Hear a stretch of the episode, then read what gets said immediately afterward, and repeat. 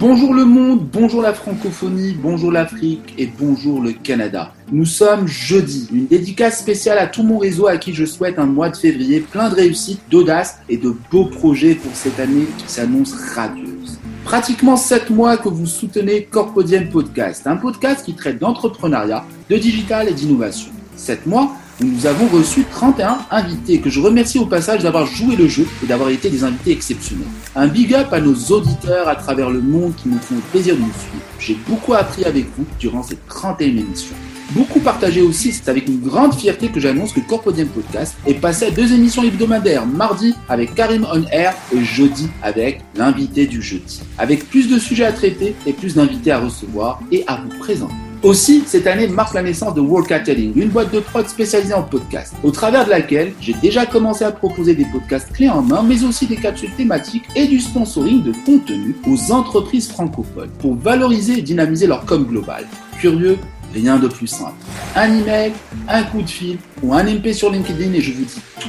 Et maintenant, place à notre 32e invité sur Corpodium Podcast. Il s'agit de Guylaine Beauchemin, une passionnée de l'humain, une disruptrice d'émotions, une poésie mobile, une professionnelle aguerrie qui culmine plus de 25 ans d'expérience en vente, marketing et web marketing et a été top 1 en vente dans différents domaines.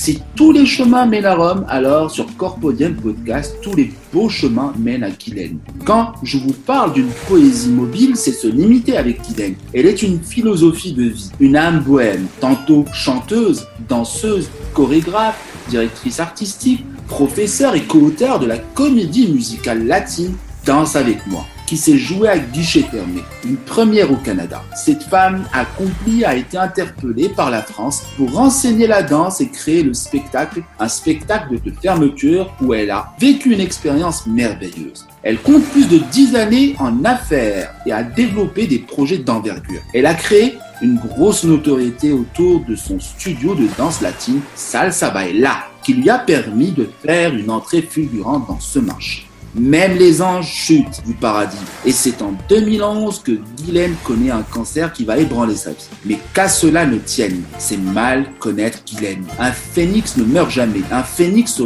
renforce après chaque éclat et brille à nouveau de mille éclats. Guylaine s'auto-guérit grâce à la médecine douce. Guylaine est comme ça, une force tranquille. Depuis les six dernières années, elle offre des consultations en relation d'aide et prise décisionnelle dans le développement personnel des affaires. Ces dix années d'expérience comme formatrice et communicatrice l'ont amenée à développer son réseau de télévision web, le Québec en direct. Depuis 2016, elle se dévoue au sein d'une grande communauté internationale de financement participatif, de dons et vient en aide à des porteurs de projets à réaliser leur projet de rêve d'une vie. Elle a créé une nouvelle association, Makers de rêve. Son entrepreneurship l'amène avec son équipe à développer un concept unique qui vient en aide à des gens sans ressources et sans frontières.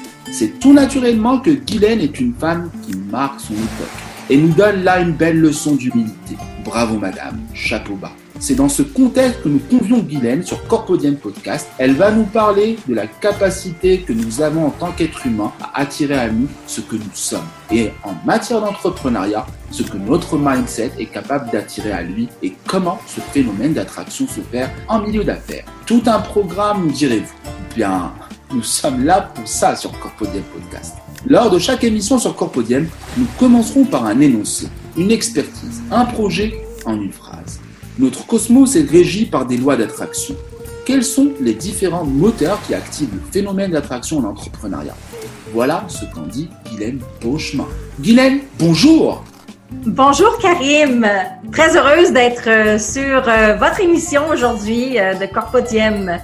Ben, très heureux de vous, de vous accueillir sur Corpodium et comme je l'ai dit, si tous les chemins mènent à Rome, ben, tous les beaux chemins mènent à Guylaine. À vous la parole.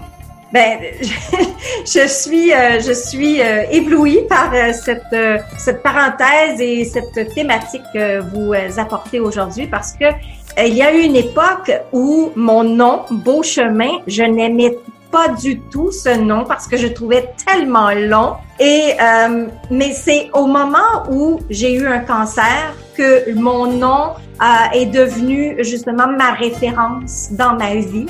Et à partir de ce moment-là, c'est là où j'ai fait euh, la pleine conscience de mon nom. Qu'est-ce qui était, quelle était sa mission d'être. Et c'était réellement parce que j'ai toujours, j'ai toujours défriché les chemins pour pour moi-même et pour aussi les autres.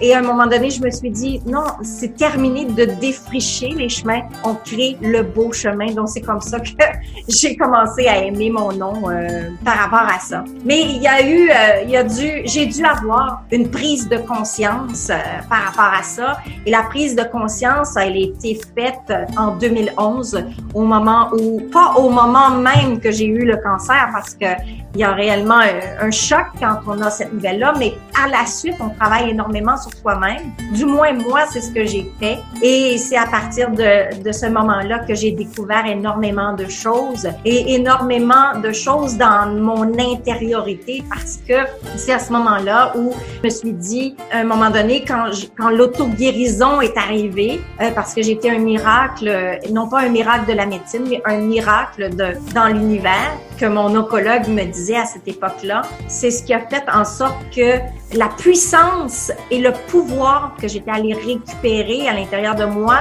par la pleine conscience, parce que là, je venais de m'apercevoir que dans ma vie, j'avais été toujours morte. Je me voyais une morte, mais vivante. Et quand le cancer est arrivé, que je m'en suis auto-guérie, ben, j'ai eu une petite euh, quelque chose de surnaturel qui est venu dans ma vie, qui, qui, qui m'a dit tout simplement est-ce que tu veux vivre ou mourir?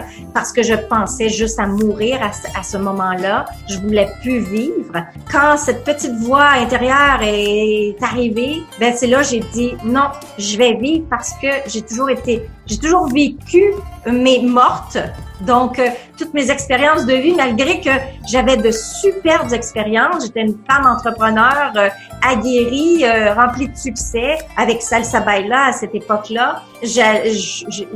J'étais d'un côté très international, et, euh, et quand du jour au lendemain, on, on t'annonce que tu le cancer, puis que tout tombe devant toi, puis tu tombes en dépression par rapport à ça et tout ça, ben là, tu vois plus rien nécessairement. Et puis, ben, ce que j'ai fait, c'est que, tu sais, quand on est au bas, euh, il reste une chose, c'est de remonter. Et puis, euh, bon, ça a pris, ça a pris quand même un certain temps de remonter. Mon année 2011 a été, été cette année-là où je me suis remontée, que j'ai remonté la pente et je, je me suis auto-guérie en trois mois. Alors, euh, au bout de trois mois, euh, c'était la guérison totale, que je n'étais pas en rémission, mais c'était la guérison totale. Et à partir de là, eh bien, euh, la lumière était éblouissante et je connaissais mon chemin de vie et ma mission, qui était justement d'aider l'être humain à, à pouvoir s'auto-guérir à cette époque-là, parce que je m'étais auto-guérie, donc je voyais un peu ce côté-là de guérison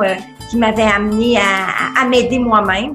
Donc, j'ai dit, euh, bon, ben, je vais aller prendre certaines formations dans ces domaines-là pour euh, moi-même euh, continuer mon chemin de, de continuer à guérir l'être que je suis, parce qu'on est sur la Terre, c'est pour vivre de nos expériences. Said. À partir de là, bien, j'ai commencé à devenir une consultante de l'âme mais moi, la, consultation que je faisais, c'était au niveau de la danse. J'étais en danse, donc à partir de la danse, ben, je pouvais aider les gens avec euh, la danse de langue que j'appelais. Et par la suite, ben, ça a évolué. Euh, c'est devenu plus une consultation en prise de décision euh, que je faisais. Et plus pour les, les, entrepreneurs, hein, c'est c'est c'est les êtres qui qui se qui, qui rentrent énormément dans la prise de conscience parce que c'est pas facile, c'est pas évident d'être un entrepreneur il y a énormément d'obstacles qui, euh, qui nous barrent la route et, euh, et on est conscient de ces obstacles-là, puis on veut les franchir. En tant qu'entrepreneur, euh, on est là pour réellement défricher un peu le terrain et d'être mieux dans notre peau aussi parce que c'est là où on voit qu'on est tellement valorisé. Euh, c'est une très grande valorisation de soi quand on est entrepreneur, mais naturellement, bien il y a des il y a des étapes à franchir, il y a des obstacles aussi à franchir et il y a des prises de décision qui sont à, à prendre, mais il y a aussi des prises de conscience euh, continuelles qui sont à, à, faire.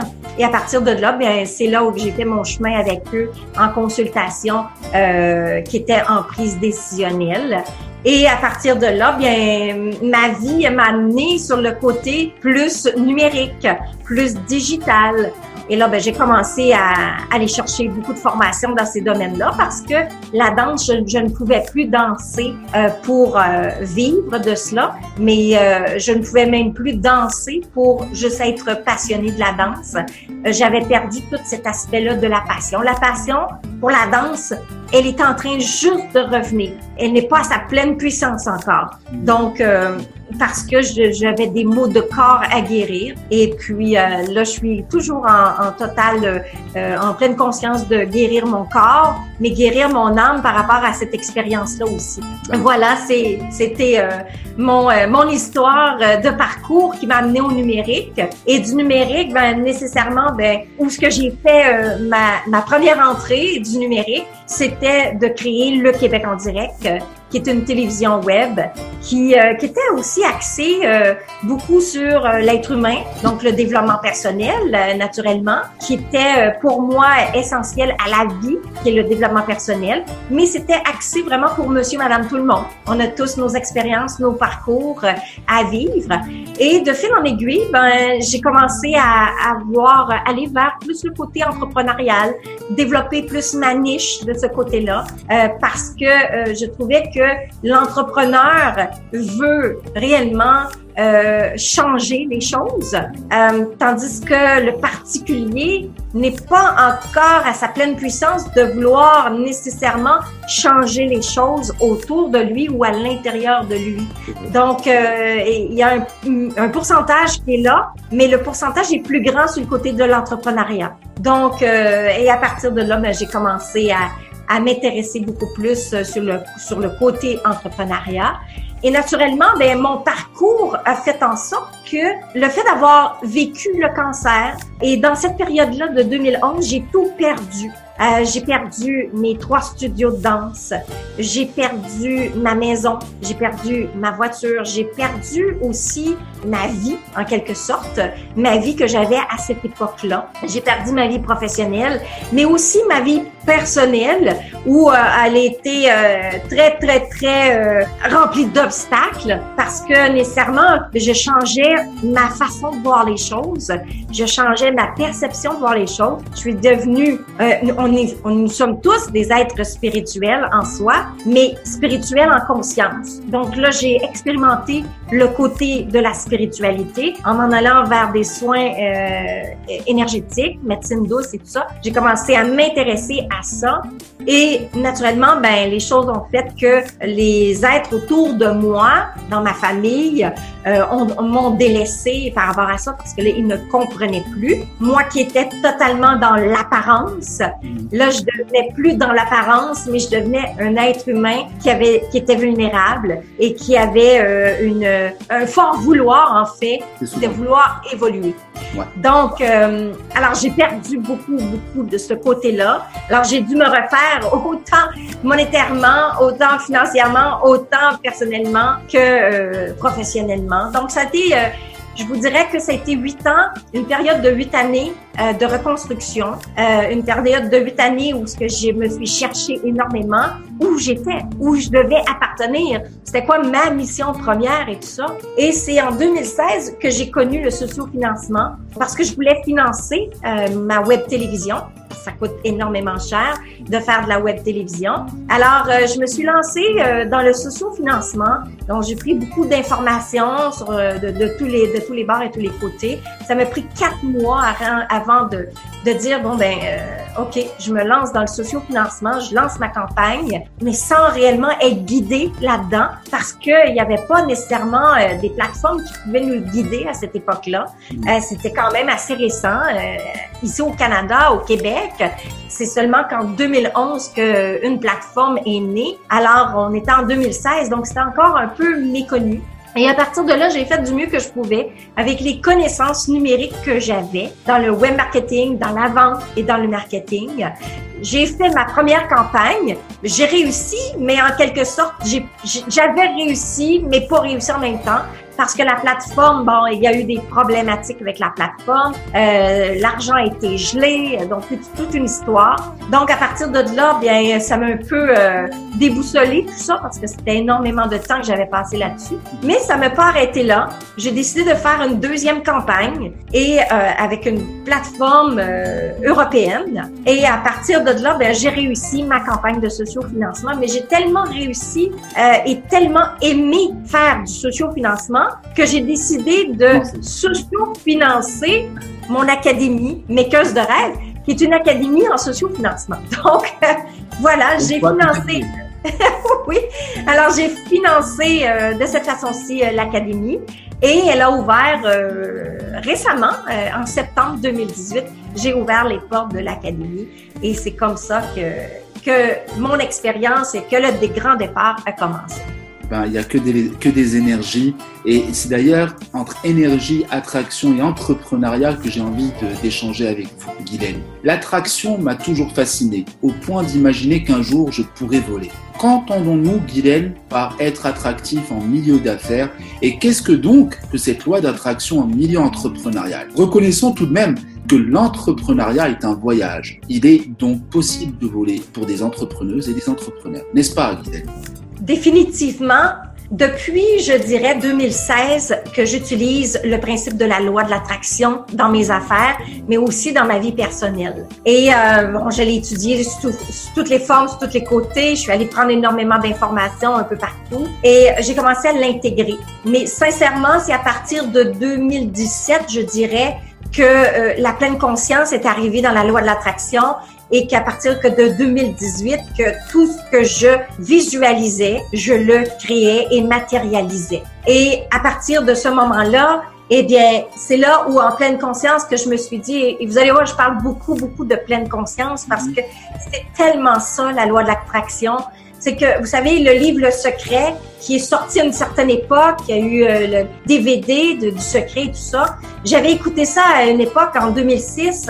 Je m'y intéressais euh, tranquillement à, tout ça, mais c'était encore un peu vague parce que c'était euh, donnait pas nécessairement la bonne piste à comprendre de la loi de l'attraction.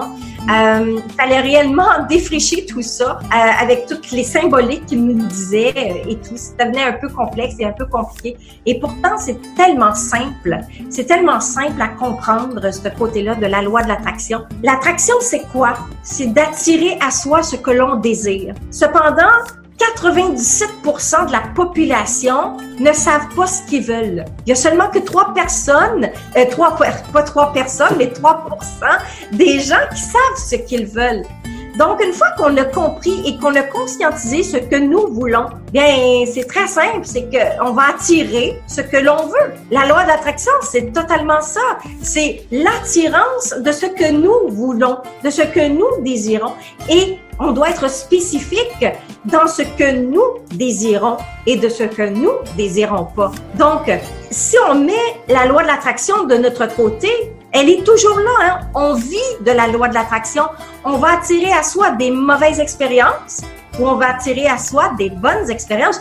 Et, en fait, je mets une parenthèse là-dessus, il n'y en a pas de mauvaises expériences. C'est des expériences qui sont là pour nous faire évoluer, nous faire grandir et nous faire changer le chemin euh, s'il y a lieu à ce moment-là. Donc, euh, l'attraction en affaires, ben, c'est d'attirer le client que nous désirons. Alors, euh, et quand on veut attirer un client, ben, il faut juste savoir une chose, c'est quel client je veux. Donc, quel auditoire je désire c'est qui ma cible, qui quelle est ma niche euh, de, de ce que je désire rechercher. Et moi, j'ai toujours dit que la montagne viendrait à moi. Ben c'est soit c'est ça aussi la loi de l'attraction, c'est que tu mets un désir, euh, tu l'intègres, tu le mets fort à l'intérieur de toi, et ensuite de ça tu le visualises, tu le mets dans tes pensées continuelles, et ensuite tu le fais vibrer dans ton cœur. Je mets tellement mon désir tellement fort et que je mets aucun doute sur ce qui va se produire.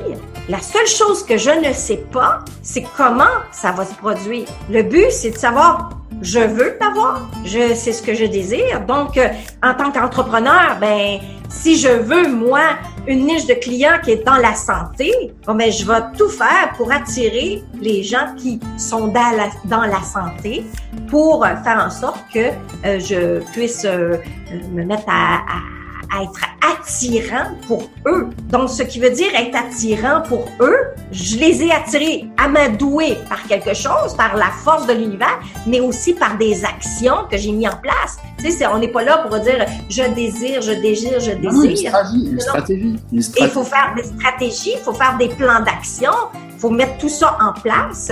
Mais des fois, juste une certaine pensée qui est continuelle va mhm. faire arriver les choses aussi dans nos actions.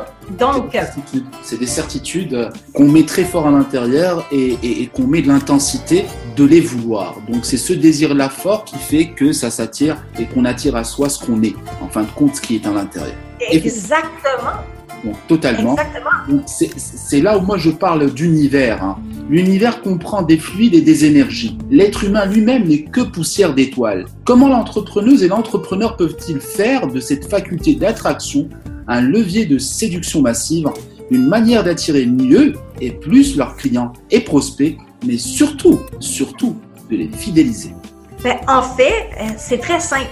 Moi, je dis toujours à mes élèves, intéressez-vous aux autres et les autres s'intéresseront à vous. Donc, c'est ça d'être attirant et d'être attiré aux autres. C'est que si moi, je ne m'intéresse pas à la personne qui est devant moi, si je m'intéresse pas à son parcours, qui elle est devenue, grâce à quoi? Comme moi, c'est mon storytelling. Ce que les gens s'intéressent, c'est mon parcours. Donc, le fait qu'en 2011, que j'ai vécu cet épisode, eh bien, ça va attirer certaines personnes qui, soit ont vécu cet épisode-là, soit qu'ils connaissent des gens qui ont vécu cet épisode-là, et c'est le success story qui est derrière.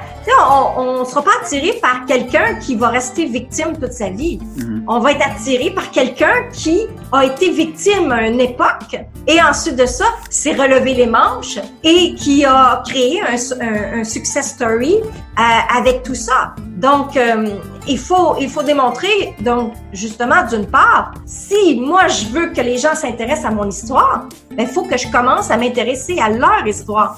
Donc, ce qui veut dire que si je m'en vais sur Entre autres, et que je commence à vouloir attirer à moi des clients potentiels, bien, la première des choses que je vais commencer, ou l'erreur plutôt que les gens vont faire, c'est qu'ils vont aller sur LinkedIn et à partir de là, ben, ils vont commencer à parler à des gens, mais ils vont se connecter d'une part. Une fois que la personne a accepté la connexion, ils vont faire le sales pitch que j'appelle, donc le pitch de vente tout de suite. Bonjour, Madame Untel, et voici ce que j'offre. Donc, ça, c'est réellement la mauvaise méthode à effectuer quand on est à la recherche de euh, d'être attirant et d'être en attraction. Donc, euh, moi, ce que j'enseigne à mes élèves, quand les élèves veulent avoir des dons pour leur euh, leur projet, eh bien, commence à t'intéresser aux autres avant de lancer ta campagne puis de dire que tu es en t'es en campagne de sociofinancement puis donne-moi un don. Euh, c'est pas comme ça qu'on va faire des affaires euh, très très longtemps. Hein. Donc, le but c'est que je m'intéresse à l'autre, que je me mette en conversation avec l'autre, que je lui pose des questions parce que c'est dans les questions que j'obtiens des réponses. Si je suis là juste en train de affirmer des choses, mais ben, l'autre personne n'a pas la chance de pouvoir discuter avec moi dans une conversation. Tu sais, je donne aussi euh, toujours l'analogie suivante. Je sais pas si dans, au Maroc vous le dites, si vous avez ça, ce mot-là, mais les colporteurs. Donc, euh, moi, je donne souvent l'analogie du colporteur. Donc, ce qui veut dire que, euh, bon, je suis à la maison, quelqu'un vient cogner à ma porte, j'ouvre la porte, je le connais pas, et il me dit bonjour madame, euh, je suis ici pour vous offrir telle telle telle telle chose. Qu'est-ce qu'on va faire? Euh, On va faire euh, non, ça c'est agressant. Je viens d'être agressé chez moi par quelqu'un que j'ai pas demandé quoi que ce soit. Hmm. Donc c'est la même chose en numérique et en digital. Si je ne m'intéresse pas à la personne puis que je, lui envoie un sales pitch, donc mon pitch de vente, puis ensuite de ça, sans lui demander la permission de quoi que ce soit, puis j'ai aucune idée si c'est ma cible de client, eh bien, je lui envoie mon, mon lien mon lien de mon site Internet, mon lien de ma page d'atterrissage de, et tout ça. Mais pensez-vous sincèrement que la personne va vouloir s'intéresser à moi quand je me suis même pas intéressée à elle? Exact. Donc, c'est exactement ça, la loi de l'attraction. C'est la loi de l'attraction, oui, c'est dans le cosmos, c'est dans l'énergie et tout ça, mais c'est aussi dans les affaires. Donc, je dois utiliser la loi de l'attraction qui est je m'intéresse aux autres avant d'être centré sur moi-même et de présenter ce que j'ai à présenter on va parler du, vraiment d'un moteur puissant hein, euh, au niveau de la loi d'attraction qui est le rêve. Pour moi, le rêve est l'un des moteurs les plus efficaces d'attraction au monde. La storytelling recèle en elle-même une puissance telle qu'elle peut faire de nous, quand elle est authentique et maîtrisée, de véritables sophistes. Comment, Guilhem, vous qui êtes une artiste conférencière, une poétesse de l'action, mettez-vous le rêve au centre de votre loi d'attraction? Une loi qui, chez vous, et je l'ai bien noté, permet d'embarquer et de transporter des porteurs de projets vers un monde des possibles, mais aussi dans ce projet un peu fou, mais ô combien bohème et humain, qu'est l'association Makers de Rêve, une association qui vient en aide à des gens sans ressources et sans frontières. À vous la parole. Ben, en fait, le rêve, ouais, il, a, toujours fait partie de ma vie, euh, comme bien des gens. Cependant, est-ce que la plupart des gens rêvent éveillés ou rêvent endormis? Donc, moi, j'ai toujours rêvé éveillé parce que, euh, à la base, moi, je, suis, je suis une makeuse de rêves. Je, je suis là pour fabriquer, créer mes rêves et les rendre matériels. Donc, euh, mon but, est, et quand je parle de matériel, c'est pas nécessairement d'obtenir des objets, du matériel physique, mais c'est aussi on, on, veut dans la vie, donc s'épanouir. Et le rêve, c'est une façon de s'épanouir. J'ai, euh, à l'époque, en 2016, j'avais interviewé, euh, je sais pas si vous le connaissez, euh, un, un, psychanalyste, Guy Corneau, qui était oui. auteur euh, et, et, euh, et, aussi comédien et tout ça. Et je l'avais interviewé juste avant son décès. Et il me disait, et à ce moment-là, j'avais commencé le sociofinancement, je commençais à faire des émissions sur le sociofinancement et tout ça. Et il me disait, Glenn, le rêve fait en sorte que tu vas vivre longtemps. Donc, et si tu ne rêves pas, si tu ne nourris pas ton rêve, malheureusement, tu vas mourir. Mourir peut-être vivant. Et c'est un peu ça. Moi, il était venu me chercher parce que, bon, euh, Guy Corneau, euh, c'est une des ressources que j'avais utilisées pour justement m'auto-guérir du cancer. Mhm. Parce qu'il avait, il avait passé euh, par ses expériences de vie aussi. Et ça, c'est venu me chercher énormément pour me, me, me non pas nourrir le cancer, mais je nourrissais mon rêve pendant que j'avais le cancer. Parce que mon rêve était bien vivant et je voulais le réaliser. Et Dieu sait que j'en ai des rêves. Des rêves, euh, il y en a, tant pas un, je, suis déjà rendue à l'autre. Et qu'est-ce que je fais, moi, de mon côté? Je me fais un vision board donc, ça veut dire un, un, tableau des rêves. À chaque année, le 1er janvier, je fais mon tableau des rêves. Et là, je mets tout, tout, tout, tout, tout sur mon tableau des rêves. Et c'est une journée entière que je consacre à moi, à mes rêves. Et à partir de là, je peux vous dire une chose, c'est que depuis 2017, 80% de mes rêves se réalisent. Bravo. Et juste le fait que je fasse mon vision board comme ça, mais non pas juste de le faire, le vision board, mais il faut aussi implanter les actions, les stratégies pour y arriver nécessairement, mais aussi une chose. Et je crois que c'est la recette qui fait que tout, tout fonctionne. C'est l'attitude que nous avons face à notre rêve. Cette attitude-là, ben, c'est ce que j'enseigne aussi à l'école des makers de rêve. Cette attitude-là, elle est là elle, pour te nourrir. Donc, ton attitude peut te nourrir autant dans le côté positif, autant dans ton côté négatif. Mm-hmm. Donc, quand tu te lances en campagne de sociofinancement, il faut que totalement tu nourrisses ton côté positif.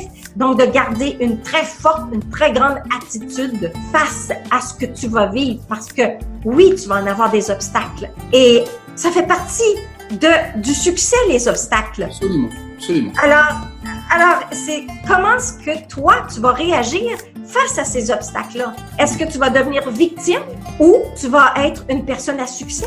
Comment tu vas te révéler? Comment tu vas te, te révéler, surtout te relever? Exactement ça.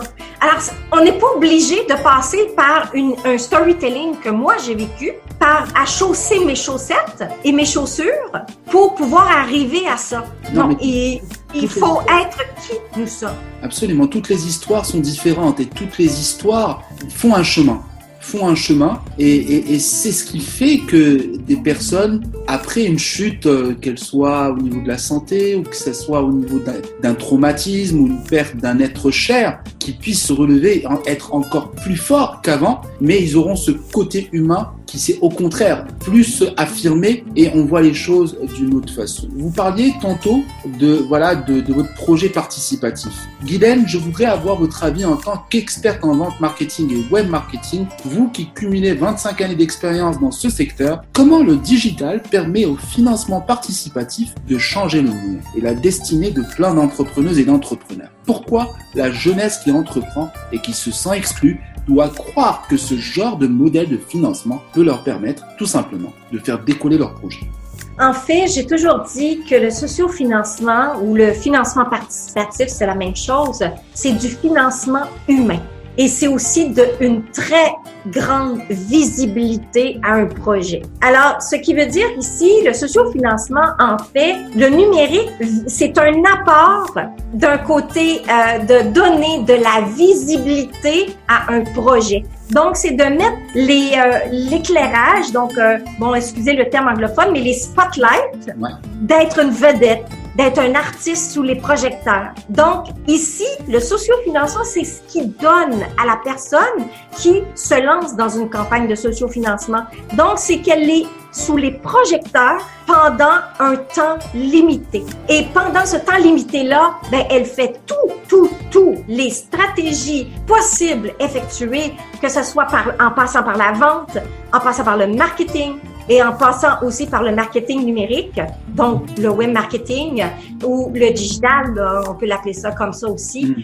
cela va lui permettre de lui donner la visibilité. Donc, la personne, c'est une artiste. Donc, tous et chacun, donc entrepreneur, crée elle a créé un produit, elle a créé un service qui vient en aide à un besoin, qui vient en aide à des gens qui ont euh, un problème et qui recherchent des, euh, des avantages, euh, en fait, qui recherchent des solutions. Mhm. Alors, ici, il faut voir le sociofinancement d'un projet. J'ai un projet, mon projet vient en aide et une solution pour venir en aide à quelqu'un d'autre qui a des projets. Alors, si on s'unit tous ensemble, ben c'est là où la grande chaîne du financement participatif va créer un chaînon humain incroyable là-dedans parce que tous et chacun va se soutenir l'un à l'autre. Parce que c'est l'humain. Donc, exactement.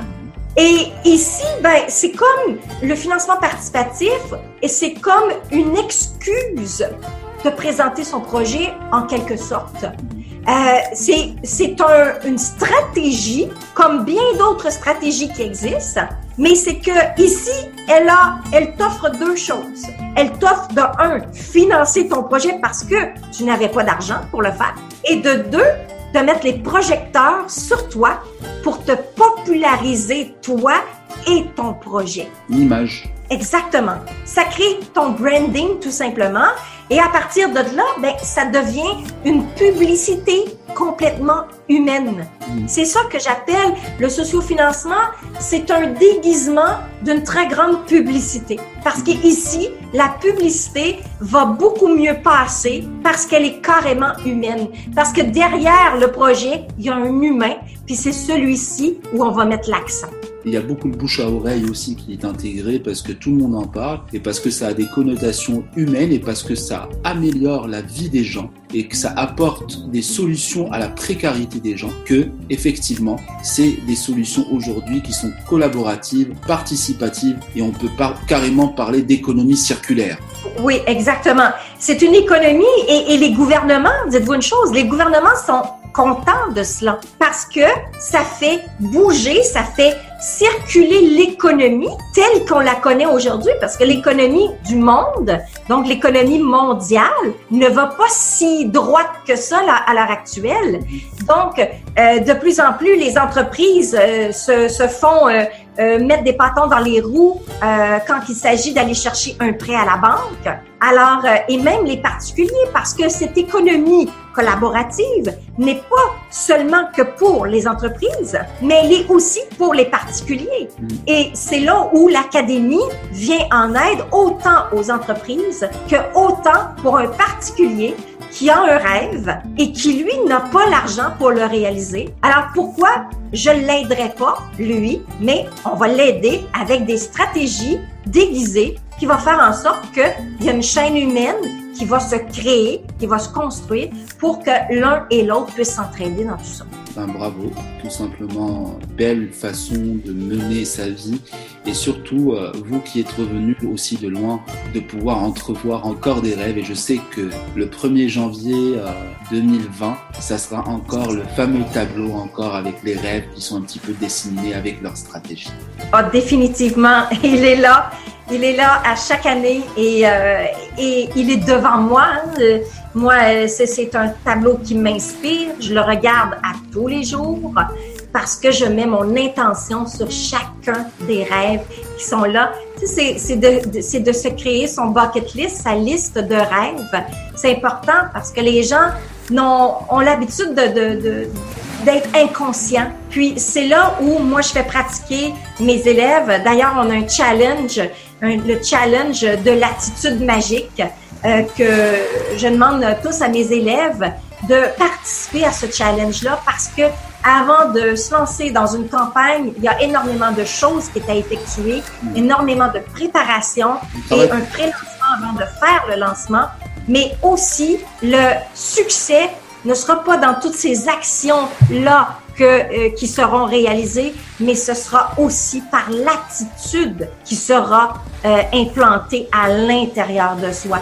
Et si cette attitude-là est là, euh, est remplie de doutes, ben malheureusement, la campagne peut, pourrait être un échec malgré toutes les techniques enseignées, malgré toutes les stratégies et les plans d'action, être un échec malgré le tout. Voilà, c'était Guylaine Beauchemin, une nord-américaine d'origine canadienne, une québécoise, une citoyenne du monde qui lance un appel à manifestation. Vous êtes une entreprise, une marque, une fondation, une agence Guylaine peut vous accompagner dans vos consultations en relation d'aide et prise décisionnelle dans le développement personnel de vos affaires. Mais aussi dans vos conférences où Guylaine peut intervenir et inspirer toutes vos communautés lors d'événements dédiés. Vous pouvez aussi consulter Guylaine dans le cadre de son réseau de télévision web Le Québec en direct.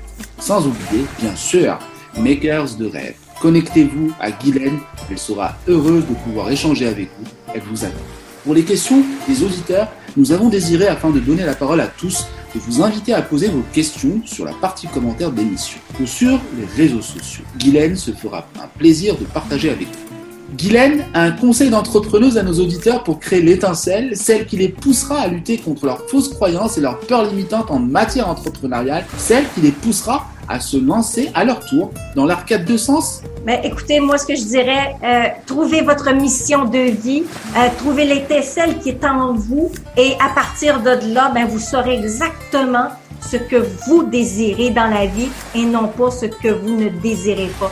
Alors, allez puiser à l'intérieur, il y a de l'or qui dort, faites-le ressurgir en vous et vous verrez que la vie peut être autrement que qu'est-ce que vous vivez en ce moment. Voilà, il y a la fée Clochette et puis il y a la fée Glenn.